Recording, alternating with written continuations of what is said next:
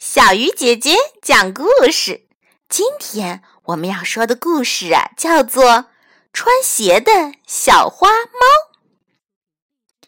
有一只爱美的小花猫，它看见人们穿着各式各样的鞋子，非常的羡慕，便在心里暗暗的想：要是我也穿上漂亮的鞋子，那一定也很美。小白猫肯定会羡慕我。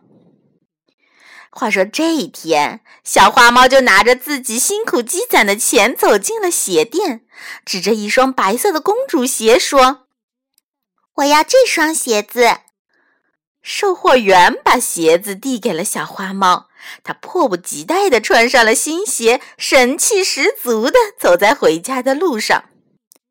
半路，小狗看见穿着鞋子的小花猫，吃惊地说：“小花猫。”你怎么穿上鞋子了？是呀，你看多漂亮！你也去买一双吧。漂亮是漂亮，可是没等小狗说完，小花猫就得意洋洋的走了。晚上，小花猫和小白猫开始工作了，它们分别守着厨房和粮仓，准备逮老鼠。小花猫趴在厨房的角落里，等着老鼠出洞。深夜四处静悄悄的，小花猫觉得很奇怪：今天怎么一点动静都没有？往常只要有一丁点响动，我都能听得一清二楚。今天怎么什么也听不见呢？想着想着，小花猫就睡着了。早上，守粮仓的小白猫捉到了好多老鼠，主人赞许地摸了摸它的脑袋，还奖励给它一盘新鲜的三文鱼。可当主人来到厨房时，却大吃一惊：厨房一片狼藉，油不见了，牛奶倒在了地上。主人十分生气，狠狠地批评了小花猫，还罚它一天不准吃东西。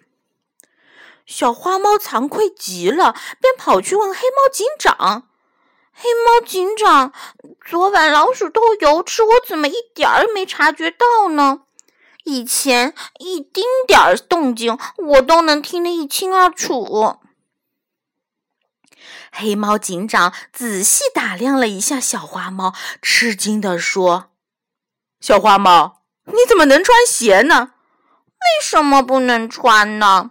小花猫不解地问：“黑猫警长语重心长地说：‘我们猫家族都是靠爪子按在地面感觉声音的呀。